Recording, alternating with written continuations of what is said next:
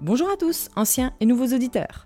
Vous avez été plus de 2500 auditeurs à avoir écouté les deux précédentes saisons de notre podcast L'innovation en pratique, ce qui a encouragé notre envie d'aller plus loin. Alors, pour cette rentrée des classes, nous vous proposons une nouvelle saison. De la valorisation des urines à la combinaison nautique en passant par le théâtre social ou encore la création d'une école, nous vous réservons des interviews pour toujours plus vous inspirer. Bonne écoute Bonjour, je suis Fabien Echen et je suis le responsable de la Discool. Aujourd'hui, je suis avec Pierre Duy. Bonjour Pierre. Bon ben bonjour Fabien. Peux-tu dans un premier temps te présenter ton parcours et comment on se connaît? Bien, ouais. Euh, mon parcours, ben, moi c'est un parcours d'auteur et c'est un parcours de professeur, de formateur, de conseil en management de l'innovation. Le truc est assez précis. Mon histoire, ça a toujours été la gestion de l'innovation avec comme question racine, clé, comment innover, comment on s'y prend? Euh, donc, euh, j'ai monté trois startups. La première, elle s'appelait Sémaphore dans les années 90. Euh, elle est plutôt spécialisée en, recherche autour de l'innovation. Puis ensuite, j'en ai monté une seconde qui s'appelait Expert Consulting, qu'on a ensuite revendu à Créargy. Et là où on a eu jusqu'à 15 ou 20 consultants qui étaient spécialistes de ça, de comment on s'y prend pour innover, comment on accompagne pour innover. Et puis j'en ai monté une troisième euh, il y a une quinzaine d'années qui s'appelle PH8 Consulting, et là qui est vraiment euh, plus spécialisé un peu dans le, un peu plus spécialisé dans le conseil. Euh, mon parcours, en fait, par rapport à, en particulier par rapport au design thinking, ça a été, bah, la rencontre dans la Silicon Valley autour de l'an 2000 d'IDEO, d'IDEO avec David Kelly et avec ces gens formidables qui sans faire exprès, ont carrément inventé une discipline, une façon de s'y prendre, vraiment une méthode pour innover. Quand on me demande d'ailleurs ce que c'est que le design thinking, à chaque fois, je dis, bah, c'est une méthode pour innover. Et c'est bien de, s'arrêter après, euh, après cette phrase, en disant que c'est une méthode pour innover. Donc, j'ai rencontré ça et là, je me suis dit, c'est ça que je veux faire. Euh, et c'est ça que je veux faire, c'est comme ça que je veux travailler. Euh, j'ai visité IDEO, je suis tombé à la renverse en face de leur énorme atelier où il y avait deux ou trois gros Américains qui avaient des tas de machines-outils et qui faisaient des prototypes, alors que nous, on avait trois trucs en carton à Paris. Euh, et donc on s'est dit, oula, là, là, ils sont en train d'inventer un truc qui est, génial. Quoi. Et donc ensuite, euh, comme c'était aussi mon métier de faire des learning expéditions, bah, chaque année, j'y allais au moins une ou deux fois pour Michelin ou pour euh, d'autres sociétés. J'y suis retourné et retourné et retourné. Puis j'ai vu vraiment, là, j'ai vu le début en 2004 de la Discool à, à Stanford. Et puis donc j'ai suivi, j'ai écouté les cours, etc. Et puis ensuite j'ai vu l'ouverture à Potsdam et à Berlin, le passage de la Plattner Institute qui a traversé l'Atlantique, et où là j'ai vu des nouvelles personnes avec Uli notamment et tout ça. Et puis en 2012, euh, j'ai suivi aussi euh, le, nouveau rejeton qui était euh, la Discool Paris, où naturellement je suis tout de suite allé voir et puis j'ai vu des j'ai vu j'ai rencontré des gens formidables et j'ai vu des jeunes étudiants euh, qui nous mettaient des claques quoi avec euh, des choses comme euh, bah je sais pas des choses sur le fauteuil roulant des choses sur des choses sur notamment le mobilier par exemple pour le quatrième âge tu vois à qui je fais référence. Et donc à chaque fois j'ai rencontré des étudiants magnifiques qui ont la plupart du temps monté d'ailleurs des startups euh, et, de fil en aiguille, je me suis dit, cette maison, elle est formidable. Et donc, euh, l'une une de ces personnes s'appelait Florence Mathieu. Et elle avait monté une, une, société qui s'appelait Aina. Je crois qu'on est nombreux à la connaître à la Discool. Et je lui ai dit, bah, viens au moins enseigner avec moi euh, dans la business school dans laquelle j'en suis enseigné comme professeur en MSI marketing. J'avais 120 étudiants de 30 nationalités. Elle est venue à Lille et Florence, elle, avec elle, on a enseigné le design thinking. J'ai commencé à enseigner le design thinking à droite, à gauche, partout où j'ai pu, en particulier au CELSA, où j'étais maître de conférences associé, euh, à Abu Dhabi, à Singapour avec l'EDEC, euh, évidemment à Paris, à Lille, à Nice. Et donc, à chaque fois, j'étais le monsieur, le monsieur design thinking qui racontait un truc qui était formidablement neuf, il fut un temps, et maintenant qui est formidablement euh, évident pour mes étudiants de maintenant. Ils ne disent pas, ah bon, c'est quoi le design thinking? Ça, c'est fini. Donc, euh, si je devais résumer, euh, si je devais résumer mon, parcours et mon histoire, ce serait ça. J'ai une autre question, c'est est-ce que tu peux nous raconter, est-ce que tu, es un praticien, mais aussi tu as fait de la recherche, tu as écrit des papiers sur le design thinking, donc j'aimerais bien avoir ta vision euh, du design thinking, euh, singulière peut-être, euh, où ça agit, qu'est-ce que ça change en termes de mindset, parlé de méthode, voilà, tu parlé de méthode d'innovation en particulier, donc voilà, j'aimerais avoir ta vision un peu sur c'est quoi le design thinking et peut-être c'est quoi le design thinking aussi dans une, perspective un peu française, qui est sûrement un petit peu différente de, ce qu'on a pu voir aux États-Unis. Oui, c'est vrai. C'est vrai que je pense que avec le temps, j'ai pu déterminer le fait que fallait pas nécessairement faire uniquement un copier-coller des jolis petits hexagones de toutes les couleurs pour se dire ça y est, on a bien travaillé, on a fait du design thinking. C'était plus compliqué que ça. Euh, moi, j'ai vu une évolution qui est que euh, y a eu un papier euh, notamment qui a été fait par Jan Litka, je ne sais pas si tu te souviens, dans à la Harvard Business Review, et le titre c'était Why Design Thinking Work. Et ça se voit jamais normalement. L'HBR, elle fait jamais un titre où il y a marqué pourquoi le design thinking ça marche. Et elle, elle commence en disant bon ben vous voyez, il y a eu, je sais pas, il y a eu la qualité, puis tout le monde a fait de la qualité. Là, en matière d'innovation, il y a du design thinking, et maintenant tout le monde doit faire du design thinking. Donc, je voudrais commencer par ça. C'est efficace le design thinking. C'est archi efficace. Donc, euh, c'est le premier truc à dire. Ça marche, en fait, juste ça marche. Alors, on peut en faire de la vraie, on peut en faire de la un peu moins vraie, et plus on est dans des gens qui sont mal formés, qui sont pas venus chez toi pour se former et devenir euh, vraiment brillants et être formés comme, euh, bah, comme méthodiquement, comme par exemple les gens de Michelin ont choisi de faire chez toi, c'est-à-dire méthodiquement avec des niveaux, avec, des niveaux que tu, que tu, que tu passes, avec un système de certification. Donc, on, prendre la méthode au sérieux, si tu as ça, euh, ouais, c'est très efficace. Ça marche très bien, quoi, ça marche. Euh, et donc, c'est la première chose, c'est l'efficacité. peut-être la deuxième chose qui est aussi très intéressante, c'est, je trouve, tu parlais de mindset. Moi, je pense que ça change euh, la façon qu'ont les gens d'imaginer leur rôle en termes d'innovation par rapport à l'entreprise. Et ça, ça c'est très important. Ça dit, ça dit non, non, c'est pas, c'est pas une, il n'y a pas de piège entre guillemets. David Kelly disait toujours, euh, je me rappelle de la phrase de David Kelly qui disait euh, Qu'est-ce qui peut t'arriver si tu fais du karaoké? Il parlait, du design thinking en disant Quand tu participes à du design thinking, bah, c'est comme si tu fais un karaoké. Donc tu vas et tu vas, puis tu fais ce que tu peux, puis peut-être c'est bien, peut-être c'est moins bien. Dans tous les cas, tu vas. Et au pire, qu'est-ce qui peut arriver? Euh, J'aime bien. La perte acceptable du design thinking, c'est au pire, on n'a pas on a, on, a, appris des trucs, on n'a pas perdu de temps. Donc, un, c'est efficace. Deux, ça modifie la relation des gens avec leur entreprise. Et, trois, je pense qu'en particulier au niveau européen, tu me demandais la différence avec les Américains. Les Américains sont unanimistes, pétaradants, parfois un petit peu fatigants d'ailleurs dans le côté tout va toujours très très bien, extrêmement optimiste et tout ça. Nous, euh, bon, on est un petit peu moins, là, dessus Quand tu prends l'étude Gallup, par exemple, il y a une étude qui est faite chaque année sur l'engagement au niveau mondial. Euh, dans les derniers, il y a les Italiens et nous, nous euh, donc euh, dans l'engagement. Hein. Donc moi, je pense que un, des, trucs cachés et un peu particuliers en termes de mindset, c'est que c'est une méthode qui renforce énormément la capacité d'engagement des gens qui participent par rapport à l'entreprise. Donc, euh, quand tu en parles à un patron, il faut d'abord lui dire euh, Tu veux avoir des gens engagés chez toi, tu n'as pas l'impression qu'ils s'en foutent un peu, ou qu'ils ne sont pas militants, ou qu'ils sont à côté, ou qu'ils ne sont pas dedans? Bah, C'est particulièrement vrai pour les latins qui ont une sorte de distance classique par rapport au monde du travail. Euh, c'est particulièrement vrai aussi pour ceux qui ont des histoires anciennes avec le marxisme, et donc qui toussent un peu par rapport à des structures capitalistes. Ça, réconcilie. Moi, je pense qu'un des trucs qui me plaît bien dans le design thinking et dans le mindset, ça réconcilie avec avec le travail en disant non, non, euh, il y a une intelligence collective, c'est euh, un lieu où on peut dire des vérités. Euh, la collaboration radicale qui est réclamée par le design thinking, c'est un espèce de piège à, à, faux cul et à, et, hypocrite qui se font repérer immédiatement. Et, donc, moi, dans mon métier d'animateur, je pense que dans le mindset, je remets, je remets de la sincérité dans la relation entre les gens. Et, le truc, peut-être, je terminerai par ça, mais c'est très important, c'est le dernier bouquin de David Kelly aussi, c'est je leur redonne de la confiance créative. Je leur dis, si, si, t'es bon, il n'y a, a, aucun problème. Il n'y a aucun problème, t'es bon. Euh, c'est de toi dont j'ai besoin. Euh, ouais, tout, tu, prends, tu prends tout le monde. Tu vois, comme dans une équipe de rugby, il y a le petit, euh, le petit il sera demi de mêlée, et puis le grand il sera pilier, et tout, les, il court pas très vite, le grand, bah ok, mais on va s'arranger. Et, j'aime bien ça dans le design thinking. Donc, euh, tu me demandes le mindset. Le mindset, c'est joyeux, entre guillemets. C'est joyeux, c'est gai, c'est optimiste. Et ça change un petit peu euh, fondamentalement la, la, façon, peut-être, de regarder l'entreprise. Euh, j'ai lu un de tes papiers qui est la lettre inside de l'EDEC. Et dans ce papier, tu parles de, pour les gens qui font design thinking, de dynamicien. j'ai aimé ce, ce mot. Est-ce que tu peux nous en dire plus?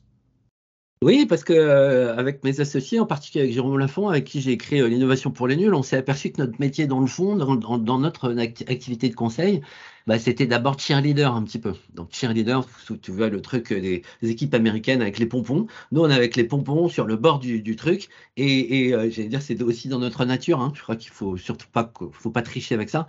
Mais moi, j'adore les équipes avec qui je travaille. Je suis à fond avec elles. Après, je compte pas mon temps. Je suis, euh, soit je suis dedans, soit je suis dehors. Mais quand je suis dedans, je suis vraiment très investi. Et donc, en, fait, ouais, je pense que le métier, c'est de mettre l'entreprise. En mouvement. Euh, fondamentalement, tu dis, ah bon, c'est pour trouver des innovations Bah, pas, pas c'est pas sûr. Le design thinking, c'est pour créer des innovateurs. Et une fois que tu as créé des innovateurs, bah, tu leur fous la paix, puis naturellement, ils feront l'innovation. Mais euh, dans les gros papiers qui sont sortis de Larry Leifer, euh, qui sont vraiment à regarder, qui sont dans les, les, bouquins de recherche qui sont sortis, tu sais, qui étaient liés à, à la D-School à Berlin, il y en a un qui s'appelle Building Innovators. J'aime beaucoup cette idée de dire le design thinking fabrique des innovateurs. Donc, euh, quand tu viens et tu dis on va avoir plein d'idées, tu dis non, non. Ah bah alors on va faire plein d'innovations, tu dis non, non, non plus. On va faire, on va mettre en capacité euh, plein d'innovateurs. Et après, euh, bah, on va les laisser faire, puisque on va. Et, à, nouveau, David, David, il dit toujours and then get out of the way. Après, le job, c'est de se pousser, parce qu'il va y avoir de la dynamique et ça va bien se passer. Donc, pour revenir sur ton point sur la dynamique, j'ai aussi une métaphore, c'est le curling la métaphore du curling, c'est celle qui consiste à dire, ah oui, un animateur de design thinking, pour moi, c'est comme le type au curling qui est avec son balai. C'est-à-dire qu'en fait, il y a tout un tas de contraintes et de trucs qui sont assez complexes que tu peux pas changer, qui font que ta pierre de granit, elle glisse sur la glace dans le curling. Mais tu le mec avec les petits balais, et avec tes petits balais, tu peux frotter, c'est-à-dire que tu peux modifier la dynamique. Euh, de façon extrêmement précise pour éviter que ça surréagisse ou que ça sous-réagisse et que tu arrives à une efficacité d'innovation maximale. Ok, merci. Donc, je, rebondis un peu sur ce côté culturel. C'est vrai que tu, c'est aussi quelque chose qui est dans le papier euh, de l'EDEC. Euh, tu as parlé de joie, de plaisir. Euh, tu as dit que David Kelly disait get up the way. ensuite, aux gens qui se design thinking, laisser faire. Au fond, culturellement, ça, c'est quelque chose qui est quand même très anglo-saxon. et tu as travaillé, tu le dis, dans, dans plusieurs pays. donc, euh, et, en particulier dans cette lettre, en fait, il y a un moment où tu fais un tableau où tu dis voilà ce que les Américains, comment voient les Américains le design thinking et comment nous c'est perçu en France. Je prends un exemple par exemple, tu dis euh, les lieux du design thinking ressemblent à une maternelle. C'est joué, il y a du plaisir, etc. Et les Français, comment ils le traduisent, disent le design thinking est donc une technique créative de plus. Ou tu dis par exemple le design thinking est une religion du faire et du, du, du rapid prototyping. Et comment on le traduit en européen ou en tout cas en français? Le design thinking agit donc sans penser. Il y a ce côté penser et faire. Et, tout ce tableau, en fait, je trouve qu'il est hyper intéressant parce qu'il montre ces différences culturelles. Et comment, enfin, alors comment tu l'expliques, justement, ces différences-là Et comment on peut les dépasser, ces différences? Alors, euh, euh, euh, d'abord, je pense qu'un des fondamentaux du design thinking, c'est de dire, c'est ce que j'appelle le syndrome du Dr. Jekyll et Mr. Hyde. Le syndrome du Dr. Jekyll et Mr. Hyde, ça veut dire que euh, le design thinking dit non, c'est la même personne. C'est la même personne qui va être créative et cérébrale. C'est la même personne qui va, à un moment donné faire un Excel sheet avec un truc euh, de cabinet de conseil et qui va être capable de faire une analyse hyper précise du potentiel de euh, tout un paquet d'idées qui a été trouvé la veille. Mais la veille, on était créatif et on a trouvé des tonnes d'idées. Et le lendemain, on dégomme les idées avec un tableau Excel à cinq critères d'entrée, avec une approche extrêmement rigoureuse et scientifique. Avant, on disait, et en particulier nous, latins, on disait, c'est, bah, on fait deux équipes. Donc, tu as euh, le créatif de chez euh, de l'agence de pub, avec des cheveux rouges et qui vient en patin roulette, ça c'est le créatif. Alors, lui, on lui demande des idées. Puis de l'autre côté, il y a les, mecs sérieux, donc qui ont fait des grandes écoles et qui disent bon, tout ça c'est bien joli. Maintenant, euh, moi c'est moi qui, euh, c'est moi qui ai le, tableau Excel et qui va dire combien de temps, combien de personnes, et puis qui va être dans le combien. La grande euh, révolution du design thinking, c'est de dire non, non, c'est un mode cognitif. Or, ton cerveau, à l'intérieur, tu as plus de connexions dans ton cerveau qu'il existe d'étoiles dans le ciel. Donc là, plus ça va aussi, les neurosciences sont quand même bien aidées là-dessus. Donc ton cerveau, tu peux très bien lui dire, tu te, maintenant, tu te mets en mode killer, ou tu te mets en mode, euh, ou tu te mets en mode créatif, ou tu te mets en mode archi cérébral, ou tu te mets en mode politique aussi. Le truc dont on, le secret de Polichinelle dont personne ne parle, c'est tu te mets en mode politique. Mode, politique, tu vas avoir le codir. Tu dis, vous avez le pouvoir. C'est pas, euh, on n'est on n'est pas dans une république, on est dans une, dans une société anonyme. Tu vas voir ton codir et tu dis, bah voilà l'idée, elle est comme ça. Et puis, euh, tu fais un peu de lobbying, euh, t'expliques à l'un, tu vas boire un café avec l'autre, et puis tu fais que ton idée, euh, elle, elle réussisse à passer. Mais c'est la même personne. Alors que d'habitude, on disait, ah non, il y a le mec politique, il y a le mec cérébral, il y a le mec créatif, et tous ces gens-là ne se parlent pas. Le design thinking, ça dit, on va séquencer fondamentalement. Le truc magnifique, je trouve, c'est le séquencement, et de dire, on va pas tout faire en même temps, et on va pas se mélanger les crayons, donc on va bien poser le moment où on est Dr. Jekyll, le moment où on est Mr. Hyde, le moment où on est Mr. etc. Et c'est dans cette espèce de complexité un peu schizophrène de, de différentes personnalités que tu pousses les gens en leur disant, maintenant, la confiance, tu vas me la donner, c'est-à-dire que moi, je crée un cadre d'organisation qui fait que tu vas te laisser faire. Moi, je me rappelle à nouveau David Kelly qui disait, euh, oh, je me rappelle très bien, il dit, oh, and then I'm starting to do this, oh, and then, et ce oh, tu vois, ce oh en l'air, c'était, ah, je comprends. Ah, on en est là. Ah ben oui, là maintenant, on va faire du prototypage rapide. Ah, ah d'accord, bah, ça veut dire que on va en faire un cet après-midi, qui va être testé demain matin, que demain après-midi, on va faire une V2 du prototype. C'est ça le prototypage rapide. Puis t'entends ce ah. Donc nous, notre métier, c'est de trouver des A pour des gens qui travaillent, qui sont dans des boîtes dont c'est pas la, majeure et la spécialité, et, de, les, de les entraîner en leur donnant ce cadre, qui va être un cadre assez, assez précis, où on va bien leur expliquer chacune des séquences et ce qu'on attend d'eux, en insistant bien sur le fait que tu vas pas me la faire, je suis créatif ou je suis pas créatif, sachant que moi, ce que j'ai vu beaucoup aussi, c'est le type qui dit non mais moi je suis ingénieur. Alors le type qui te regarde, il dit bah donc euh, tes post-it et tes trucs euh, et, et donc euh, ça ça typique c'est très français. Et toi tu dis euh, non mais t'as pas compris là. Si tu es ingénieur, on suppose que quand tu vas te mettre euh, sur à, une question donnée, tu dois me trouver un maximum de réponses, tu vas être super bon. Je vais te donner 20 minutes, tu vas me trouver 20, 20 solutions. Puisque tu as un esprit ingénieur, donc tu as un esprit extrêmement connectif, super rapide, euh, pétillant. Donc évidemment que j'attends ça de toi, c'est-à-dire une démultiplication des réponses. Et là, il est un peu surpris, euh, la personne, elle est un peu surprise, parce qu'elle a un peu tendance aussi à sortir de la réunion avec, euh, son iPhone en disant, non, bon, euh, continuez les trucs, là, moi j'ai des coups de fil à passer. Et c'est très mauvais ça, c'est très très mauvais parce que si tu le perds, il comprend plus où on en est. Bon voilà, donc fondamentalement, le métier du design thinking, c'est aussi de mettre tout le monde à bord et, et- et de dire il va pas y avoir de fausse monnaie, il va y avoir une collaboration radicale. Est-ce que tu veux vraiment jouer et poser les règles au départ en disant euh, attention parce que euh, peut-être le secret le plus le, mieux gardé, c'est la personne à qui on donne le pouvoir en matière créative, elle l'a. C'est-à-dire que quand tu dis pendant une heure, c'est Fabien qui s'occupe du brainstorming ou de la, sélection, c'est lui qui dit on va passer 10 minutes là-dessus, on va passer 15 minutes là-dessus, et c'est lui qui crée avec beaucoup d'autorité. Je veux dire, s'il y a quelqu'un qui dit qu'il veut pas le faire, il le vire. Donc euh, c'est aussi la bizarrerie, c'est l'espèce de créativité joyeuse où tout le monde dit n'importe quoi, où c'est pas cadré. Ça, c'est l'image peut-être que les Européens se font un peu trop du design thinking. Donc pour revenir à ta question, les Européens, ils pensent que c'est une espèce de foutoir créatif, ils pensent que euh, c'est du brainstorming, ils confondent euh, par rapport à nos hexagones, ils pensent que c'est idéation égale design thinking. Donc à chaque fois, moi je leur dis, bah, c'est un cinquième. Et encore, euh, idéation, c'est pas brainstorming, c'est une sous-partie d'idéation. Donc sur les cinq hexagones, tu me parles d'un et tu me confonds avec un cinquième de ce que c'est réellement.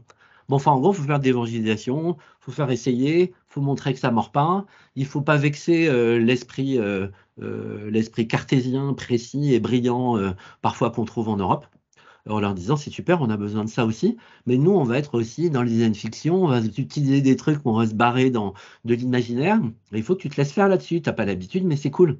Et sur des problèmes de très haut niveau de complexité, sur des wicked problèmes, comme on dit dans notre vocabulaire, il n'y a que le design thinking qui bosse bien.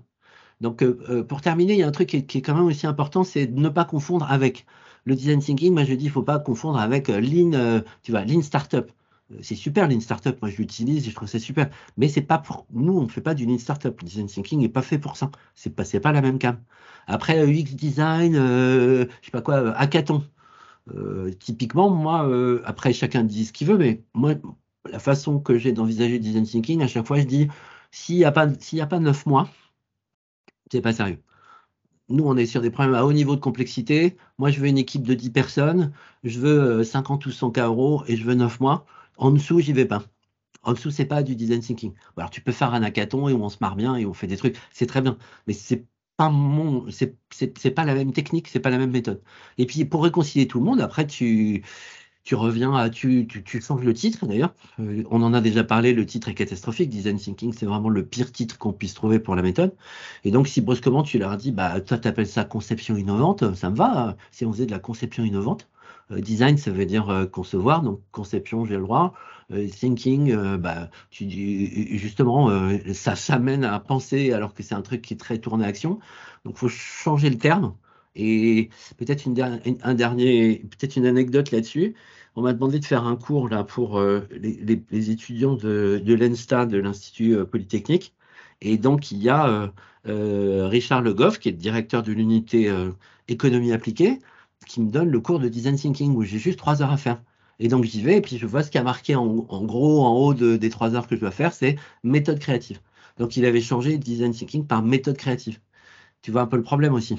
Donc, euh, et ça, ça te projette dans, euh, on va jouer avec des post-it, on est dans de l'idéation, et ça t'enferme dans un truc qui n'est pas du tout dans la chaîne logique magnifique du design thinking, qui dit quand même deux trucs importants, qui dit, on va écouter très attentivement en empathie, et on va s'asseoir pendant des heures avec un, avec un consommateur euh, qui est un heavy user.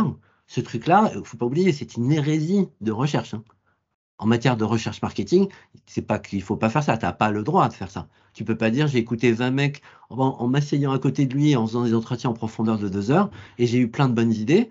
Euh, le type qui dit ça, bah, David Kelly à nouveau disait, bah, il s'est retrouvé avec le patron monde Unilever Marketing qui a dit mais quelle est la taille de votre échantillon? Si tu veux flinguer un mec en design thinking et que tu n'as rien compris à l'empathie, tu lui dis quelle est la taille de votre échantillon?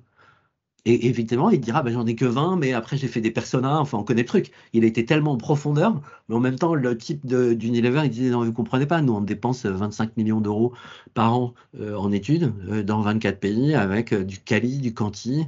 Et donc si tu opposes ça, déjà, es super, c'est super révolutionnaire. Euh, le design thinking. Et puis l'autre partie, c'est le prototypage rapide, où là, on retrouve normalement les ingénieurs, parce que s'il y a bien un truc qui vient, euh, notamment de l'école des ponts, c'est bien euh, l'essai, erreur, et puis c'est bien la démarche scientifique qui consiste à dire, j'émets une hypothèse, je crée un système d'expérimentation, je crée une connaissance et je recommence. Ce truc-là, il est extrêmement design thinking. Donc là, ça devrait nous, nous réconcilier un petit peu avec les gens de, les gens de, en particulier les gens ingénieurs européens. Ok, merci. Écoute, tu as répondu euh, à, la question que je voulais te poser, un peu euh, peut-être après, enfin en tout cas en partie. Euh, c'est qu'aujourd'hui on est dans une transformation numérique des entreprises qui a plusieurs piliers, la numération des processus, etc., etc. Et il y a aussi changement en fait de vision, peut-être d'une vision produit à une vision plus centrée utilisateur. Et donc tu dis voilà, le design thinking quelque part s'adapte bien à, ce changement culturel au sein de mais tu dis s'il n'y a pas neuf mois, on le fait pas. si si j'ai pas 50, 100 cas, on le fait pas. Donc je ne sais pas si c'est le. Tu, parlais une fois de, commanditaire, en fait. Donc, comment, en interne, une entreprise, euh, je peux convaincre, en fait, que euh, c'est une méthode euh, d'innovation qui va avoir.